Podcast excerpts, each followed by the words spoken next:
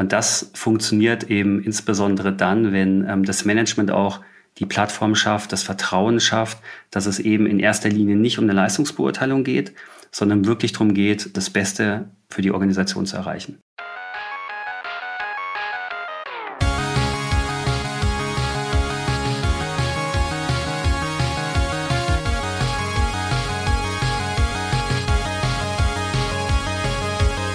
Es ist wieder soweit. Willkommen zum Digital Pacemaker Podcast. Eure Gastgeber Uli Irnig und meine Wenigkeit Markus Kuckertz begrüßen euch recht herzlich. Wir sprechen heute über das Thema OKRs, Objectives und Key Results, das Hype-Thema der Stunde. Als Gast haben wir zum Thema Markus Lause, Chief Commercial Officer bei Ueffective. Markus, ich freue mich sehr, dass du heute bei uns bist. Ja, ich freue mich auch. Wahnsinnig vielen Dank, Markus, dass ich dabei sein darf.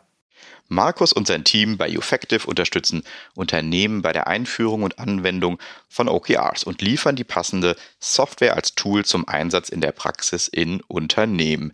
Die heutige Folge unseres Podcasts ist damit besonders interessant für alle, die die arbeitsintensiven Planungszyklen in Unternehmen leid sind und sich fragen, wie selbstverantwortliche und motivierende Alternativen für die Planung von Zielen und Ergebnissen aussehen könnten. Aber Uli, bevor wir ähm, zu unserem Gast Markus Lause kommen, begrüße ich dich auch ähm, recht herzlich hier als mein Mitgastgeber vom Digital Pacemaker Podcast. Und ähm, beim Thema OKR, da schlägt ja gerade bei uns auch das Herz. Ähm, wir sind ja auch auf der wunderbaren Reise, diese Methode für uns so zu nutzen, um uns besser auszurichten hinsichtlich unserer Ziele und der Dinge, die wir erreichen wollen, wie wir die Wirkung erzielen wollen. Und ähm, mir fällt natürlich ein, wenn du jetzt mal so auf die Vodafone Deutschland guckst als CIO, ähm, ist Planung und Führung von größeren Teams und das ist definitiv eins, was du hast in volatilen Zeiten eigentlich eine ganz schöne ähm, Herausforderung. Und was mir da eigentlich dann einfällt, ist äh, tatsächlich auch die Zusatzfrage, wir haben ja immer eigentlich von Key Performance Indicatoren, also KPIs, äh, früher gesprochen. Ist das jetzt von gestern?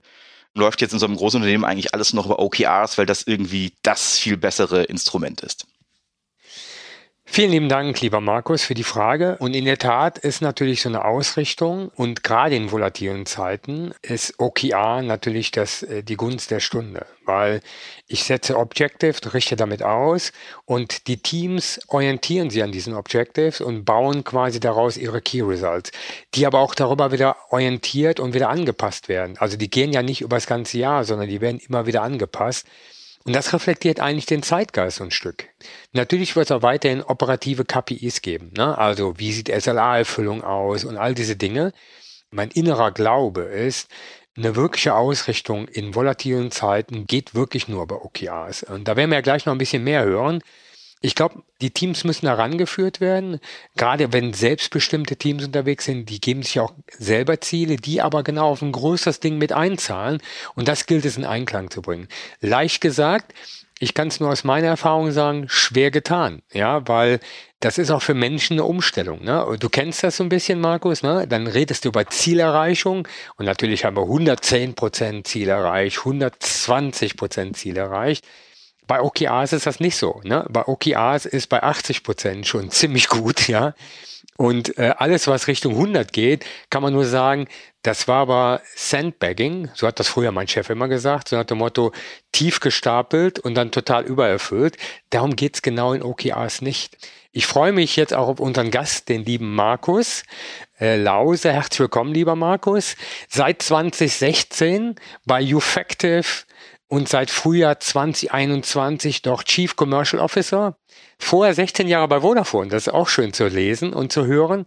Zuletzt als Managing Director für das Businessgeschäft, das Enterprise, ja eines dieser großen Wachstumsfelder, was auch die Vodafone hat. Wir kennen Markus als geschätzten IT-Berater und Dienstleister schon aus unserer Zeit vor Vodafone, nämlich bei der Unity Media, also bei Liberty Global. Markus, bevor wir jetzt in die Details gehen, wann bist du denn zum ersten Mal auf OKRs in Kontakt gekommen? Wann hast du da das erste Mal mit infiziert? Vor drei Jahren, ähm, also vor der Pandemie, haben wir damals noch ganz klassisch Jahresziele gehabt. Das war ein Zeitpunkt, wo unsere Organisation damals relativ stark gewachsen ist, wo sich die Mitarbeiteranzahl innerhalb kürzester Zeit verdoppelt hat und ähm, wir, wie gesagt, mit so Jahreszielen unterwegs waren. Und wir haben dann quasi im Management-Team diese Jahresziele irgendwie ganz klassisch alle drei, vier Monate uns mal angeguckt, haben geschaut, sind wir da jetzt eigentlich noch on track oder nicht. Und je weiter wir uns entfernt haben von diesem Zeitpunkt, in dem wir damals die, die Ziele definiert haben, desto sperriger wurden die irgendwie. Ne? Und äh, desto ja, weniger haben die zur aktuellen Situation gepasst, weil in der Softwareindustrie, da verändert sich wirklich die Welt und die Lage alle drei bis vier Monate. Und so sind wir ein bisschen intuitiv dazu übergegangen, uns kürzere Ziele zu setzen. Also so ein Stück weit diese OKR-Methodologie vorzuleben, ohne zu wissen, dass wir anfangen, quasi OKRs zu leben. Haben uns dann aber mit der Theorie beschäftigt, sind auf OKRs gestoßen, haben das für uns angenommen, haben festgestellt, das ist genau das, wonach wir gesucht haben. Fahren jetzt damit relativ gut seit, ähm, seit drei Jahren oder sehr gut seit drei Jahren und haben als Softwarefirma natürlich auch das Potenzial von einer guten OKR-Softwarelösung erkannt und vertreiben das jetzt auch als Produkt in Europa ganz erfolgreich. Markus, so wie du das sagst, das ist natürlich perfekt äh, schon vorbereitend für die Thesen, die wir vorbereitet haben. Und dieses Thema ist ja wirklich sehr, sehr vielversprechend und vor allem auch, sage ich mal, verbunden mit dem Zeitgeist, mit New Work, und deswegen freue ich mich da mal auf deine Thesen einzugehen. Ich trage die mal so in meinen Worten vor. Also erstens sagst du, mit dem Einsatz von OKRs werden Mitarbeiter und Teams motivierter, selbstverantwortlicher und reaktionsschneller, können so ihr Potenzial viel besser ausschöpfen. Du sagst auch, die am Purpose und den Zielen des Unternehmens orientierten OKRs sind eine gute Brücke auf dem Weg zum agilen Unternehmen. Das Zielerreichungstool OKRs wird mit einem Projektmanagement-Tool wie zum Beispiel Scrum verzahnt. Und zu guter Letzt, als dritten Punkt sagst du, die Einführung von OKRs ist ein dynamischer Prozess, der sukzessive immer mehr Teile der Organisation und Mitarbeiterschaften mobilisiert und mit auf den Weg nimmt. Und an den letzten Punkt, ehrlich gesagt, möchte ich direkt mal anknüpfen. Also lass uns zum Einstieg mal annehmen. Ich und mein Team erleben gerade die Einführung von OKRs. Unsere Firma wechselt also von den bekannten durchgereichten, in Anführungszeichen, Zielen auf OKRs. Was verändert sich für uns in unserem praktischen beruflichen Alltag? Was ist jetzt wirklich anders? Also ich glaube, das, was sich am, am stärksten für dich und dein Team verändert, ist ein Gefühl. Du hast plötzlich ein Gefühl von wirklichem Empowerment. Du wirst gefragt, deine Meinung wird gefragt, dein Team wird gefragt, was sind jetzt eigentlich aus eurer Sicht die Ziele und die Themen, die wir angehen sollten, um eben bestmöglich unsere Unternehmensstrategie, unseren Purpose, unsere Mission umzusetzen. Der Uli hat das gerade schon so ein bisschen auch angesprochen. Wenn, wenn du jahrelang quasi gewohnt warst, dass Ziele runtergereicht werden, dass du quasi keine richtige Mitsprache an den Zielen hast, dass Ziele über eine Hierarchie kaskadiert werden, dann fühlst du dich so ein bisschen passiv. Dann versuchst du Ziele anzunehmen, wo du sicher sein kannst, dass du die auch 100 Prozent erreichen kannst. Insbesondere wenn, sage ich mal, die auch noch performance-relevant sind. Also wenn die äh, wenn eine Leistungsbeurteilung stattfindet anhand dieser Ziele, wenn dein Bonus, dein Gehalt vielleicht auch an diesen Zielen hängt. Das ändert sich eben wirklich komplett mit der Einführung OKR. Das wird durch OKRs auf den Kopf gestellt quasi. Das Unternehmen gibt nach wie vor die Leitplanken vor und so ein Stück weit die Ausrichtung vor. In der Praxis bei der Einführung von, von unserer Software sehen wir, dass nach wie vor vielleicht so 30 Prozent der Ziele top-down kommen. Aber 60, 70 Prozent der Ziele kommen wirklich von den Teams und das führt halt zu einer unheimlichen Begeisterung und auch zu einem Empowerment, wenn es richtig gemacht wird. Prozessual gehen wir sicherlich auch gleich noch ein bisschen stärker drauf ein. Hast natürlich dann auch eine andere Meeting Cadence. Das heißt, du hast einmal im Quartal eben eine relativ große OKR-Session, wo quasi neun OKRs besprochen, vorgeschlagen und verabschiedet werden. Du hast dann ähm, wöchentlich oder zweiwöchentlich sogenannte OKR-Check-ins, wo man kurz ein Update gibt, wo stehen wir jetzt, insbesondere in der Zielerreichung der Key Results. Und dann hast du am Ende des Quartals eine Review und eine Retro, wo du halt sagst, ne, wie sind wir jetzt quasi rausgelaufen und was können wir besser machen, was den Prozess betrifft. Aber die eine Sache, die, die für mich da emporsticht, ist das ganze Thema Empowerment. Das bezieht sich jetzt vor allem auf das Team. Und wenn ich jetzt nochmal so eine Ebene höher gehe, stelle ich mir mal vor, es ist eigentlich echt dann nicht nur mein Team, was sich eben da Objectives und Key Results definiert oder vereinbart ähm, zusammen und eben dann in so verschiedene Zyklen geht, das Iterieren dann ähm, sich wieder anzugucken. Nehme ich mal an, das ganze Unternehmen schafft es tatsächlich, also mehrere Teams und kaskadierend auf das System zu gehen. Ja, was verändert sich denn dann fürs Unternehmen wirklich? Was ist denn der wirkliche Effekt? Warum wird das Unternehmen dann effektiver? Ja, kannst du da vielleicht was zu sagen? Das Faszinierende an OKRs findet für mich auch wirklich auf der Unternehmensebene statt, weil wenn man OKR jetzt nicht versteht als Zielerreichungssystem, sondern als Managementsystem versteht, um eine andere Art von Vertrauen in der Organisation zu schaffen, eine andere Art von Miteinander in der Organisation zu schaffen, dann können OKRs, die Einführung von OKRs wirklich zu so einem Mindset-Shift führen.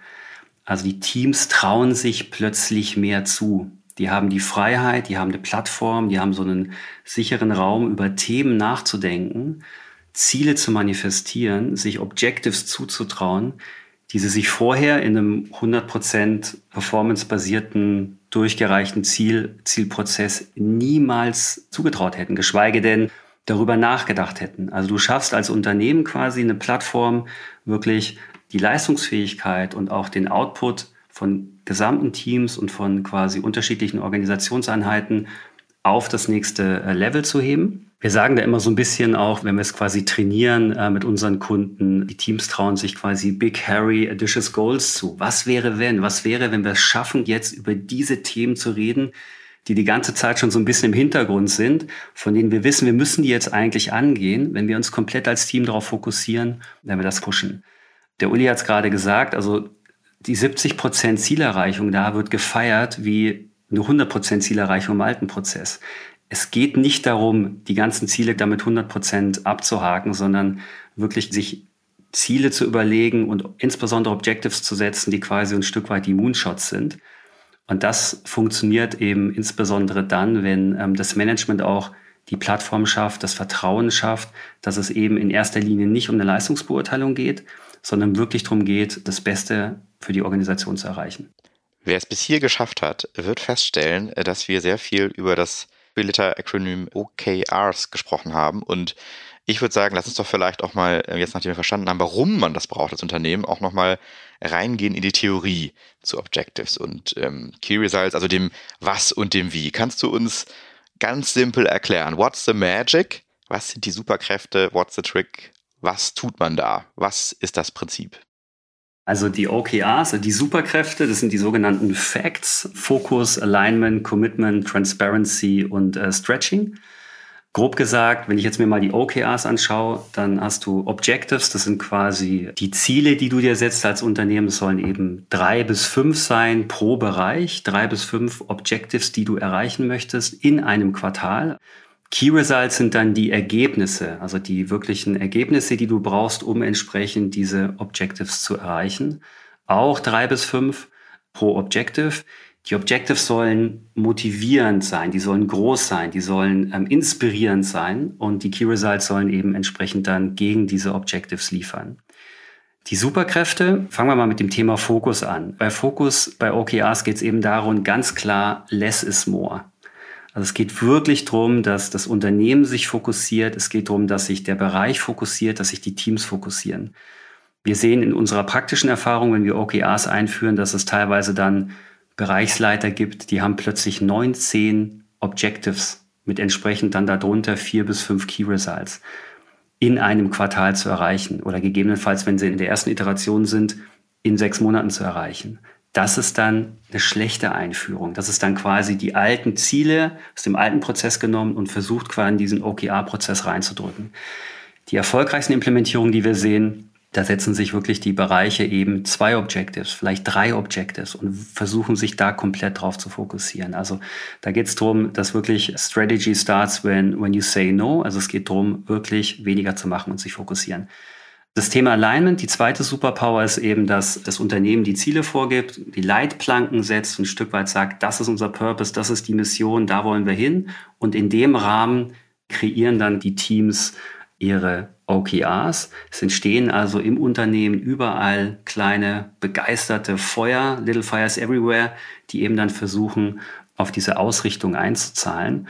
Und was wir auch wieder in der Praxis erleben, ist, dass es eine enorme ähm, Kooperations- und Unterstützungsbereitschaft gibt. Ja, dass Teams eben auch anderen Teams helfen wollen, entsprechend ihre OKRs einzuführen. Commitment ist die dritte Superpower. Ziele, die man sich selber setzt, die man selber vorschlägt, hinter denen man steht, weil man überzeugt ist, dass das das Beste ist, um eben quasi dem Unternehmen oder mit dem Team quasi erfolgreich zu sein, die haben eine ganz andere Verpflichtung. Die haben eine ganz andere Verbindlichkeit als Ziele, die ich vorgesetzt bekomme. Und von daher habe ich mit OKRs eben auch ein wesentlich höheres Commitment auch wieder als im traditionellen Zielerreichungsprozess der 80er Jahre. Transparency ist immer wieder faszinierend zu sehen. Wenn man eine gute Software einsetzt, es kann unsere sein, es kann eine andere sein, dann schafft die eine komplette Transparenz aller Ziele, an denen das Unternehmen gerade arbeitet. Also ich kann mir angucken, woran arbeitet jetzt gerade der Vorstandsvorsitzende, woran arbeitet gerade der Kollege aus meiner Abteilung, gibt es in irgendeiner Form OKRs, an denen ich gerade arbeite, die vergleichbar sind mit OKRs aus anderen Bereichen, können wir da, können wir da Synergien heben. Also ich habe da eine wunderschöne Transparenz, die ich natürlich vorher auch nicht hatte. Ja, vorher hatte ich meine Ziele und ich habe bestenfalls noch gewusst, was die Ziele vielleicht von meinem Chef sind. Ich wusste aber ganz sicher nicht, was eben die Ziele in anderen Bereichen des Unternehmens sind. Und die Transparenz führt eben auch wieder dazu, dass ich wesentlich besser ausgerichtet bin und eben ein höheres Commitment habe. Und ja, letztlich dann das ganze Thema Stretching, da bin ich ja vorhin schon ein bisschen drauf eingegangen. Also diese Ambition, die dahinter steckt, quasi sich mehr zuzutrauen. Da gibt es auch Untersuchungen, die eben sagen, dass je komplexer und je herausfordernder die Ziele sind, die man sich setzt, desto größer ist dann eben entsprechend der Output. Vielleicht so als kleiner Hinweis, auch operativ, wenn man darüber nachdenkt, jetzt OKRs einzuführen. Wie startet man jetzt ein gutes Objective? Wie finde ich jetzt ein gutes Objective? Und da gibt es eben einen ganz guten Satz aus den uh, Four Principles of, of Execution, der sinngemäß sagt, wenn alle Bereiche und alle Prozesse eines gewissen Verantwortungsbereiches im Unternehmen konstant einen Output liefern und aktuell auf ihrer aktuellen Performance sind. Was ist der eine Hebel, den ich mir vornehmen muss, der den größten Impact hätte quasi auf die Gesamtperformance? Also was müssen wir als Team machen, um nicht nur irgendeinen KPI zu erreichen, sondern eben um unsere Operations auf das nächste Performance-Level zu heben. Und wenn ich darüber nachdenke, dann habe ich, glaube ich, einen ganz guten Ausgangspunkt für die Formulierung von einem Objective. Das klingt erstmal sehr verlockend, wenn ich mir die Vorteile, die du beschreibst, für Unternehmen so anhöre. Erfordert aber, denke ich, auch einen gemeinsamen Austausch, ein gemeinsames Alignment. Und Uli, ähm, vielleicht an dich die Frage. Du hast OKRs nun auch schon einige Male eingeführt, hast es erlebt, wie Teams äh, sich da bewegen lassen von einem alten in ja so ein neues Konzept. Was sind denn die Herausforderungen, die du da beobachtet hast, die so typischerweise aufkommen? Da gibt es vielfältige Beobachtungen. Also der erste Reflex hat der Markus ja eben schon ein bisschen gesagt. Ne? Wenn man einfach ein Zielsystem versucht zu übersetzen und schreibt da OKRs drüber. Ja? Also das ist es nicht. Ne? Der zweite Fehler, der mir häufig begegnet, ist halt ein Methodenkrieg. Das ist wie immer, wenn du irgendwas Neues einführst, versuchen Superexperten durch die Gegend zu laufen und eine Methode zu propagieren. Und darum geht's nicht wie der Markus schon gesagt hat, es, hier geht es darum, tatsächlich ein Wachstumsfeld zu schaffen. Ne? Weil das ist ein Engagement für die Menschen, eine Beteiligung an den Objectives, sich darauf einzulassen und darüber auch zu wachsen. Ja? Und gerade wenn du ambitionierte Ziele hast und ambitionierte Objectives, dann versuchst du halt Höchstleistungen auch zu erreichen, weil es sind A deine und B, und jetzt kommt es halt, dadurch, dass du halt nicht in der Planwirtschaft bist und sagst, guck mal, hier ist der Plan und der läuft jetzt so, sondern der ändert und unsere Welt ändert sich ja auch. Ne? Also wer kann denn sagen, dass unser Geschäft ein Jahr stabil ist? Ist es nicht. Und deswegen halt auch diese Quartalsausrichtung und auch immer wieder das Anpassen. Also daher, worauf man achten muss, ist auch diese Anpassung zuzulassen. Und äh, was ich eingangs gesagt habe, wenn ich weiß, ich erreiche das Objective 100 Prozent, dann war es nicht wirklich ambitioniert genug, ne, um, wie Markus auch sagt, ne, es geht ja darum, einen Flow zu erzeugen für das autonome Team. Aber alle autonomen Teams, und jetzt kommt es ja, wenn ich zwei Teams habe, ist das einfach, ne? dann ist das leicht zu überschauen, da spricht man mal miteinander und dann ist das total leicht. Aber jetzt setzt euch mal in die Lage, ihr habt tausend Teams. Und alle tausend Teams sollen wirksam werden auf das, was das Unternehmen erreichen will. Und das funktioniert halt genau nur so, dass diese Objectives und die Key Results darauf ausgerichtet werden, wirklich den größten Hub fürs Unternehmen zu erreichen. Und das Schöne dabei ist, deswegen hast du ja eben auch gesagt, Markus, bei 70 Prozent kräftig feiern, weil das ist wirklich schon mehr als gut.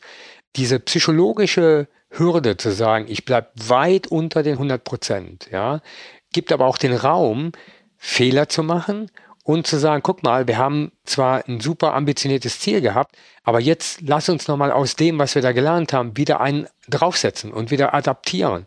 Und das ist eine ganz andere Geschichte als wie, ach du Loser, nur 70 Prozent. Da kannst du ja direkt nach Hause gehen, ja. Also darauf muss man auch ein bisschen achten, dass das halt auch richtig adaptiert wird, ne? Und dass daraus kein Bashing wird, sondern im Gegenteil, dass man das gemeinsam feiert. Lass uns doch mal vielleicht auch in ein Beispiel gehen. Also einmal formulieren, wie man ein gutes Objective und wie man Key Results formuliert. Wir haben eben schon so ein paar Anzeichen dafür gefunden und da ihr beide auch tatsächlich mit dem Thema arbeitet, vielleicht gelingt das euch ja jeweils mal aus eurem aktuellen Arbeitsalltag das OKR, was euch derzeit am meisten beschäftigt, wo, wo ihr am meisten glauben, die Wirkung einsetzt, einmal zu formulieren. Einfach mal als Beispiel hier für unsere Hörer, damit die sich mal eine Vorstellung machen können. Was wird denn da formuliert? Wie sieht sowas denn aus? Für mich ist natürlich einer der wichtigen Themen, wir wollen ja als Digital und IT das Wachstum der Vodafone Deutschland, aber auch der Vodafone Gruppe aktiv gestalten und logischerweise neue Wachstumsfelder gerade in den Digital Service etablieren. Und einer der Objectives, die dahinter stehen, ist natürlich zu sagen, wie schaffen wir als Team das beste Multi-Omni-Channel, und ich sage bewusst Multi-Omni-Channel, ne? aber wir haben ja verschiedene Kanäle, ja, und in diesem Omni-Channel-Umsatz das beste Kundenerlebnis damit der Kunde in all seinen Interaktionen mit uns ideal aufgehoben ist. Und das spielt sich natürlich in NPS wieder und keine Ahnung. So, und wenn man jetzt mal so ein bisschen auf Key Results runtergeht, dann ist natürlich das erste Key Result, was dahinter steht, ist die Tatsache, wie treiben wir unseren NPS auf dieser Omnichannel Experience. Das zweite Key Result, was dahinter steht, ist natürlich, wie einfach. Und jetzt kennst du es, ne? jetzt bringe ich mal das Gartner-Ding so ein bisschen. Customer Effort Score, also sprich, wie viel Aufwand muss denn eigentlich unser Kunde in der Interaktion mit uns treiben? Genau, also ich würde da ähm, auch ganz gerne mit der Mission unserer Firma starten. Also unsere Mission ist es äh, Boost Your Decision Impact. Also wir sind eine Plattform, die dazu beitragen soll, dass ähm, die Entscheidungen, die in einem Unternehmen getroffen werden, eben besser sind, fundierter sind, schneller umgesetzt werden können. Und in dem Rahmen haben wir uns eben unterschiedlichste Objectives gesetzt. Eines dieser Objectives ist, dass unsere Softwarelösung ein differenziert sein soll und die most thrilling solution in the market sein soll. Also wir wollen, was das Thema Decision Impact betrifft, wollen wir eben die, sage ich mal, most thrilling solution in the market bauen. Das ist ein, eines unserer Objectives, die wir in der Geschäftsführung haben.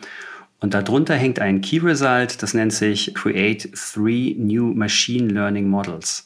Wir arbeiten also unter anderem mit ML, mit Machine Learning, um eben bestimmte Dinge vorherzusagen, vom Prozess her äh, zu vereinfachen.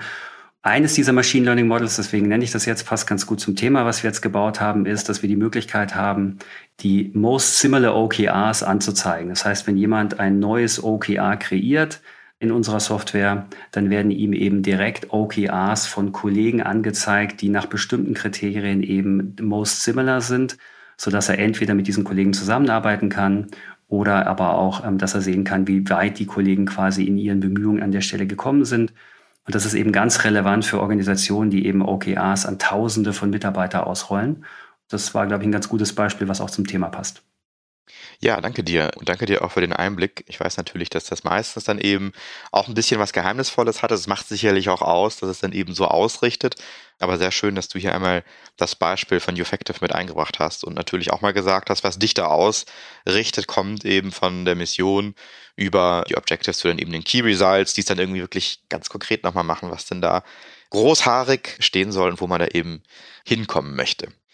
Markus, jetzt haben wir schon eine ganze Menge gehört darüber, wie das in Unternehmen funktioniert. Und ein Faktor kann ja auch sein, dass OKRs ähm, die Grundlage oder die Basis sind eben hin zu einem agilen Unternehmen. Und wir haben ja in unserer ersten Folge auch schon äh, mit dem Dominik Wegen gesprochen, die hast du sicherlich auch gehört, äh, zum Thema Purpose, ähm, wo letztendlich so eine Reise starten kann.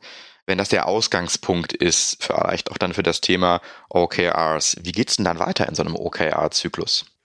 OKR-Zyklus, der ähm, funktioniert eben meist quartärlich. Es gibt viele Unternehmen, die in dieser Übergangszeit oder in dieser Transition quasi von einem klassischen Zielsetzungsprozess hin zu OKR sagen, wir gehen jetzt erstmal auf sechs Monate, dann gehen wir auf drei Monate. Aber wenn ich da mal in diesem OKR-Zyklus bin, dann ist der eben dreimonatlich. Das heißt, äh, man setzt sich mit dem Team alle drei Monate zusammen. Es gibt quasi von der Organisationsebene, wie gesagt, die Ausrichtung in Form des Purpose oder die Ausrichtung in Form der mittelfristigen Strategie, wo wollen wir als Unternehmen hin. Und dann passiert eben diese Diskussion, dass man sich mit der Leitung oder auch mit den Kollegen zusammensetzt und sagt, was kann unser bestmöglicher Beitrag sein? Was wäre eben, was wären Objectives, die uns wahnsinnig motivieren würden, die inspirierend wären, wo wir sagen würden, wenn wir die erreichen, dann wäre es wirklich ein Moonshot. Wir sagen bei uns intern dazu Walking on Water. Und dann definiert man die ähm, Objectives und darunter dann entsprechend eben die Key Results. Bei den Key Results ist es, glaube ich, nochmal wichtig zu sagen, dass sie entsprechend eine Zahl beinhalten sollten. Also die Marissa Mayer von Google hat mal gesagt, wenn ein Key Result keine Zahl enthält, ist es wahrscheinlich kein gutes Key Result. Also wir erleben auch da relativ oft, dass zu oft am Anfang Key Results eben nicht äh, quantitativ, sondern doch qualitativ formuliert werden. Und dann beschließt man dieses Set an OKRs und geht dann quasi in das Quartal. Innerhalb des Quartals ist es dann eben wichtig, über die Transparenz der OKRs, von denen ich vorhin gesprochen habe, eben ständig auch eine Visibilität und einen Abgleich zu haben, wo stehen wir denn gerade. Und da gibt es ähm, zwei Mechanismen. Das eine ist der sogenannte Confidence Vote. Das zweite ist der Achieved Business Value. Also der Achieved Business Value ist das, was ich wirklich bis jetzt schon erreicht habe, auf meinen äh, Key Results insbesondere. Der Confidence Vote ist etwas, was man als Team wöchentlich oder eben auch zum Teil zweiwöchentlich abgibt und sagt, was glauben wir denn ungefähr, wo wir rauskommen? Wenn man jetzt nicht mit einer Software arbeitet, dann fehlt diese Transparenz manchmal. Das heißt also, ne, wenn ich jetzt anfange quasi mit OKRs in einem, in einem Trello-Board oder in PowerPoint oder in einem Access zu arbeiten, dann, dann fehlt da manchmal so ein bisschen die Transparenz, genau zu wissen, wo stehe ich gerade, die ist aber eigentlich relevant, um eben auch gegensteuern zu können, ähm, sich austauschen zu können und halt auch die Transparenz für andere Kollegen und Kolleginnen zu schaffen, sind wir gut unterwegs oder nicht. Wenn das Quartal dann zu Ende geht, dann habe ich entsprechend einen, einen Review mit dem Team, äh, wie der Uli auch gerade gesagt hat. Man feiert dann entsprechend die Erfolge, die man eingefahren hat. Und in der Retro redet man dann auch darüber, na, was haben wir jetzt gelernt in dem Prozess? Wie können wir den Prozess anpassen? Was können wir jetzt für die nächste OKR-Definition entsprechend besser machen? Jetzt haben wir eben in den Raum geworfen, dass die Einführung von OKRs eine Brücke auf dem Weg zum agilen Unternehmen sind. Wo ist denn da jetzt der Zusammenhang? Wie sind diese beiden Systeme gut zusammen oder wo wird das verzahnt an welchen Stellen? Wo wird das deutlich, dass das zusammengehört? Dass du halt, wenn du in die Richtung Agilität gehst, natürlich sinnvollerweise eben auch auf dieses OKR-System zurückgreifen solltest oder auch vielleicht umgekehrt, ne? wenn du OKRs benutzt, wo es dann eben wichtig ist, eben auch auf eine agile Arbeitsweise rüberzugehen. Da möchte ich mal eine Führungskraft zitieren, mit der wir gesprochen haben, ähm, die quasi sinngemäß gesagt hat, das Konzept hinter OKRs ist ja zum Teil einfacher, als jetzt eine gesamte Organisation in so eine agile Transformation zu bringen. Also insbesondere, wenn ich jetzt beispielsweise sage, ich führe in der IT oder in großen Produktionsbereichen führe ich jetzt SAFE ein, also Scaled Agile Framework dann kann es einfacher sein, das Konzept von OKRs zu propagieren, um entsprechend die Teams vorzubereiten, dann quasi auch agil zu arbeiten und sich für eine agile Arbeitsweise zu öffnen. Ich will das mal so ein bisschen entkräften, weil das hört sich so an, als ob die beiden Systeme miteinander in Konkurrenz stehen. Das tun sie überhaupt nicht. Sie ergänzen sich sogar äh, nahezu perfekt. Wir haben in den letzten Jahren mit agilen Arbeitsmethoden eben wirklich eine Revolution gesehen, insbesondere im Projektmanagement, im Prozessmanagement. Im klassischen Wasserfallmodell oder in der Wasserfallmethodologie, wo ich eben langfristig geplant habe, wo ich einen sehr starren Prozess von Anforderungsdefinition hatte, der mir dann nach einer relativ langen Zeit irgendeine Art von Output versprochen hat, die dann aber schon gar nicht mehr zeitgemäß war. Ein Prozess, der relativ komplex und auch wenig flexibel war, quasi um Veränderungen äh, anzunehmen. Dieser Prozess hat sich eben gewandelt hin zu einem agilen Prozess, egal ob das jetzt quasi Lean Startup, Spotify-Modell, Safe, Scrum, Kanban ist, wo eben autonome Teams sagen, welche Aufgaben nehme ich mir jetzt, ziehe ich mir jetzt in meinen Backlog, arbeite ich, um eben den bestmöglichen Impact für das Unternehmen zu haben und den größtmöglichen Output zu erzielen. Ich kann nicht so eine Arbeitsweise postulieren und einführen, aber quasi darüber ein Zielsetzungssystem haben, was aus den 80er Jahren ist und was genauso starr ist wie der Wasserfall. Und von daher ist es meiner Meinung nach so, dass jetzt die OKRs auch so eine, ähm, ja, so eine unheimliche Popularität erleben, weil jetzt eben die, die Zielsetzung quasi auch liberalisiert wird und demokratisiert wird. Und jetzt genau wie bei Agile eben Teams gebeten werden, eigenständig und eigenverantwortlich quasi Ziele vorzuschlagen, die dann entsprechend auch zu ähm, der agilen Arbeitsweise passt. Also von daher ergänzen sich die beiden Systeme wunderbar und man kann, wenn man eben noch nicht agil arbeiten sollte, insbesondere auch über die Ziele starten und dann quasi äh, den Prozess nachziehen. Wenn ich ähm, jetzt nochmal so ein bisschen auf die agilen Prinzipien schaue und OKRs schaue, da gibt es verdammt viele Dinge, die vollkommen identisch sind. Ne? Selbstbestimmte Teams, Transparenz, ich sag mal, gewisse Challenges anzunehmen und aber auch gleichzeitig daraus wieder zu lernen und eine Lernorganisation aufzubauen. Und ich musste gerade ein bisschen lachen, ne, weil meistens wird ja bei den OKRs Google zitiert ne, als der große Erfinder. Die Zuhörerinnen und Hörer wissen ja, dass ich schon ein bisschen älter bin. Der Typ, der das mal erfunden hat, heißt eigentlich Peter Drucker. Der hat mal Management by Objectives, ne, also das war in den 70ern, ja. Und wer denkt, dass das halt nur für Softwareunternehmen funktioniert, der Andy Groove von Intel, das ist der CEO von Intel in den 70ern, als Intel gestrauchelt hat ne, gegen AMD und wie macht man Chip, der hat das angewendet, um diesen Konzern wieder auf die Erfolgsspur zurückzubringen. Und natürlich gab es jetzt noch weitere Adaptionen, überhaupt keine Frage, aber das Interessante ist, das Ding ist schon ein bisschen älter, um ganz offen zu sein, aber es erlebt gerade eine Renaissance, weil wir erkannt haben, dass die langfristigen Planungen, ja, also die Fünfjahrespläne in einer volatilen Welt, wie wir heute leben, nicht mehr funktionieren. Also wir sind nicht in der Stahlindustrie, die sagt, guck mal, wir bauen jetzt Stahl und da ist der Träger und jetzt wird zehn Jahre geplant auf diese Stahlindustrie. Da leben wir nicht mehr. Diese Flexibilität, ich nenne es jetzt mal bewusst Flexibilität, sich darauf einzustellen, diese Veränderung, die im Wettbewerbsumfeld, aber auch durch andere Einflussfaktoren um uns herum passiert, das hilft einfach über Objectives und solche Key Results, die dann auch messbar sind, dann ein Unternehmen auszurichten. Ich habe mir jetzt extra gerade was überlegt, ihr habt mich da auch eine sehr schöne Idee gebracht. Ich würde gerne mit euch beiden ein kleines Spiel spielen. Ich hoffe, ihr seid dazu bereit. Ich finde es total toll, dass ihr beide sehr viel Erfahrung habt und auch schon sehr viel gesehen habt im Bereich OKR. Und zwar heißt das Spiel, den Namen habe ich mir jetzt gerade ausgedacht, also bitte nicht so viel Kreativität erwarten. Und zwar heißt es Ruckzuck OKR. Und zwar stellt euch einmal vor, ich bin gerade mit meinem Team unterwegs und möchte dieses System mir eben gerne zu Nutzen machen. Ne? Mein Chef sagt, du müsstest, hättest es eh schon lange tun sollen, mach das mal. Und ich bin jetzt hier in diese Sendung geraten und habe gemerkt, naja, es wäre doch eigentlich viel zu schade, ohne eure Erfahrung hier rauszugehen. Und ich würde mir eigentlich gerne wünschen, hier mit sechs Super Hacks rauszugehen. Also jeweils drei.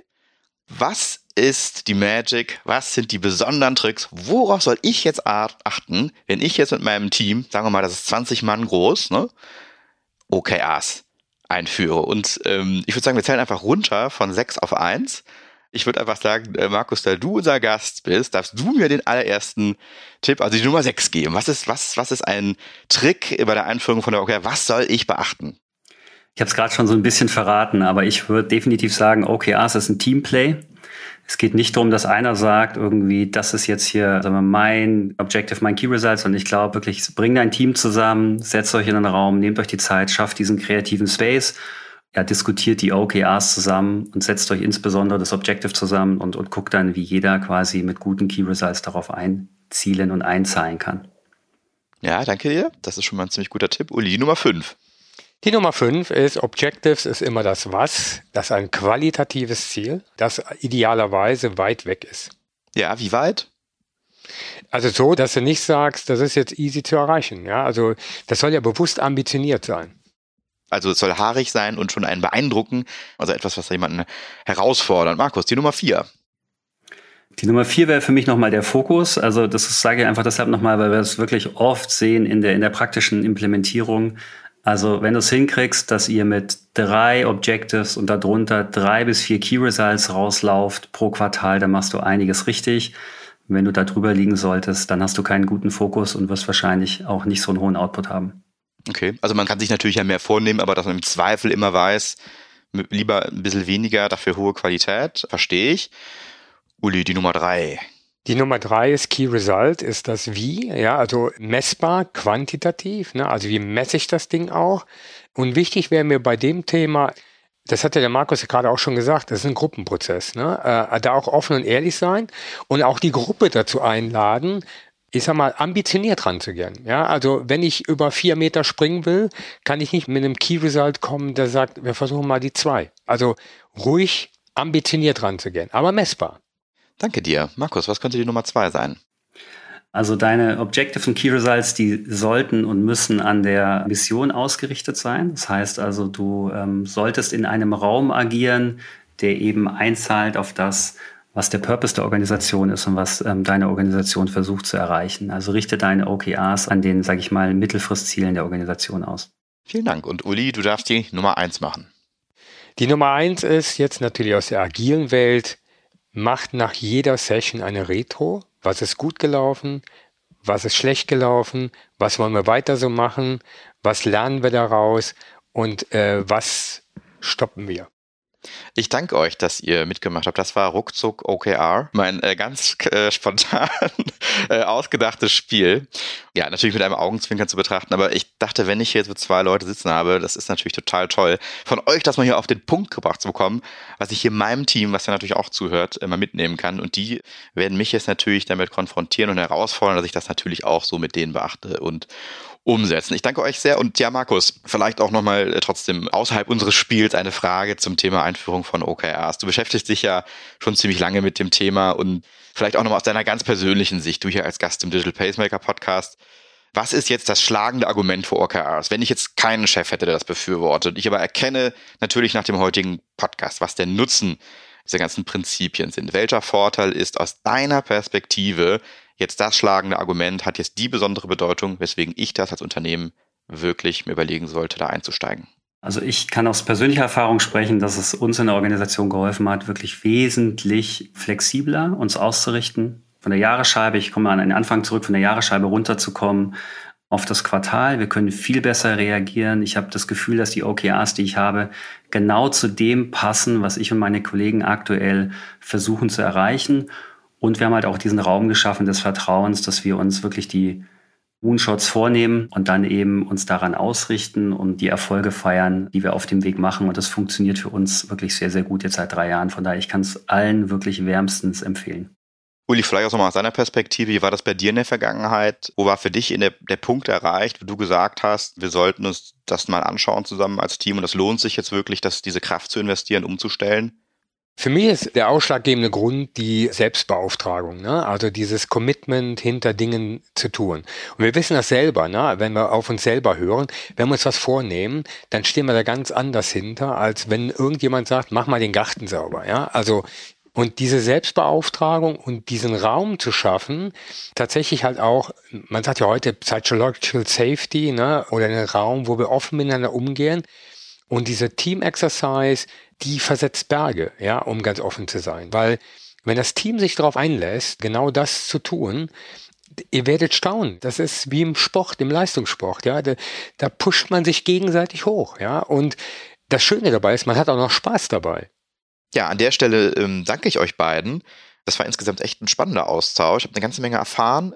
Meine große Frage wäre jetzt ganz am Ende, was habt ihr aus diesem Gespräch zum Thema OKR mitgenommen? Wenn ihr das für euch, das ganze Thema OKR, Objectives und Key Results nochmal zusammendampfen wollt und diesen einen Aspekt für euch rausnimmt, auch über den wir heute gesprochen haben, der für euch wesentlich ist und der euch beschäftigt und über den ihr vielleicht auch dann mit jemandem anderen sprechen würdet, wenn ihr über diese Folge spricht. Was ist das?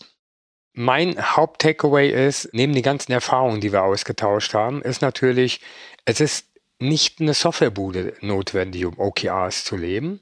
Es funktioniert in jedem Bereich und es funktioniert auch, wenn Bereiche straucheln und wenn Unternehmen in Krisen geraten. Es ist tatsächlich ein Feld, was ich zu jeder Lebenszeit verwenden kann. Und das ist nochmal für mich in der ganzen Diskussion, die wir jetzt hatten, auch neben dem Quiz nochmal sehr, sehr einprägsam hängen geblieben.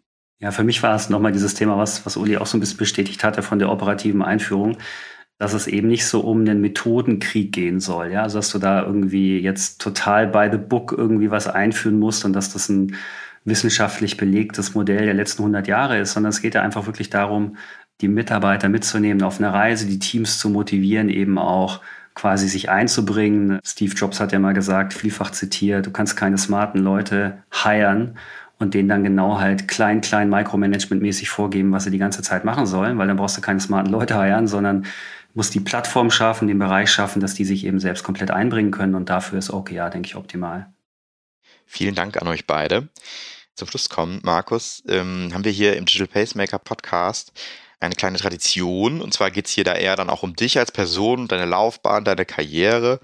Nicht unbedingt vordergründig um das Thema, das wir hier besprochen haben. Und zwar, stell dir bitte vor, du könntest eine Plakatwand direkt vor deiner alten Uni freigestalten. Also ne, die Uni Köln, ich glaube Magnusplatz heißt das ja da, da wo die Treppe ist, wo die Studenten jeden Tag rein und raus gehen, schauen die eben auf diese Plakatwand und du dich sicherlich selber noch gerne zurück an deine 20er, äh, wo du da aktiv warst. Ähm, jetzt ist aber die Frage natürlich, was würdest du den Studenten und Studentinnen heute mitgeben für ihr Leben und ihre Laufbahn? Was würde auf dem Plakat stehen? Was würdest du denen als Empfehlung geben?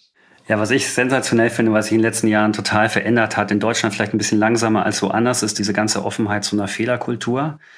Das heißt also, dass Fehler eigentlich für einen Entwicklungsprozess die Grundlage sind, dass du durch Fehler unheimlich tolle Quellen hast, lernen zu können, dich weiterentwickeln zu können. Von daher wird auf meinem Plakat stehen, fail fast, learn, stand up, continue, develop. Also im Sinne von, hab keine Angst, Fehler zu machen. Die Fehler sind eine, sind eine wunderschöne Möglichkeit, dich weiterzuentwickeln und dann auch entsprechend Moonshots zu landen.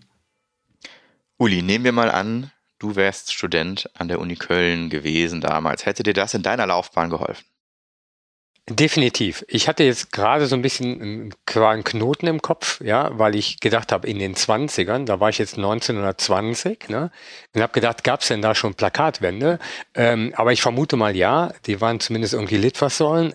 Das hätte mich angesprochen. Ich glaube, nur in der Zeit wäre das schon revolutionierend gewesen. Ich meine, es fühlt sich heute teilweise noch revolutionierend an, weil wir lernen ja eigentlich in unserer Erziehung was ganz anderes. Ja, also in dem ganzen Schulsystem und so ist ja eigentlich genau dafür im Moment kommt langsam mehr und mehr Raum. Und ich hätte mir gewünscht, genau daraus mehr zu lernen. Man versucht zwar immer alles richtig zu machen, das ist vollkommen richtig, aber der größte Lerneffekt kommt eigentlich in dem Moment, wo du halt gegen was läufst oder nicht lernst und dann halt dein Verhalten adaptierst und versuchst halt mit neuen Ansätzen wieder den nächsten Schritt zu gehen. Also daher definitiv. Vielen Dank, Uli. Markus, magst du uns zum Abschluss noch für unsere Zuhörerinnen und Zuhörer verraten, auf welchem Kanal sie mehr von dir erfahren können oder wo sie auch mit dir in Kontakt treten können, wenn sie zum Beispiel zum Thema OKR mit dir in Austausch gehen wollen? Ja, also ich muss gestehen, ich bin ein absoluter LinkedIn-Addict. Also ihr kriegt mich am besten einfach über eine Kontaktanfrage, ein Follow, Private Message auf LinkedIn. Ich danke dir. Das war der Digital Pacemaker Podcast zum Thema OKRs. Unser Gast heute war Markus Lause, Chief Commercial Officer bei Ufactive. Wenn ihr weitere Informationen zur Folge haben möchtet, schaut doch bitte in die Show Notes. Dort findet ihr auch Links zum Thema, weitere Artikel und vielleicht das ein oder andere Thema, was wir heute auch hier vorgestellt haben.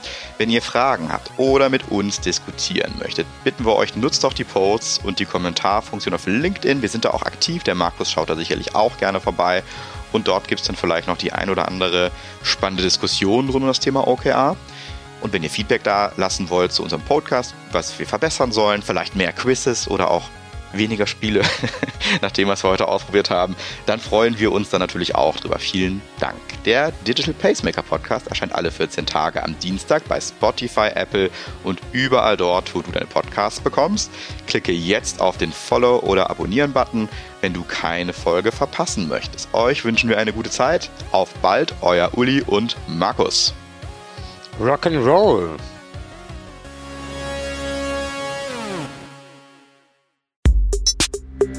Der Digital Pacemaker Podcast ist eine Produktion von Maniac Studios.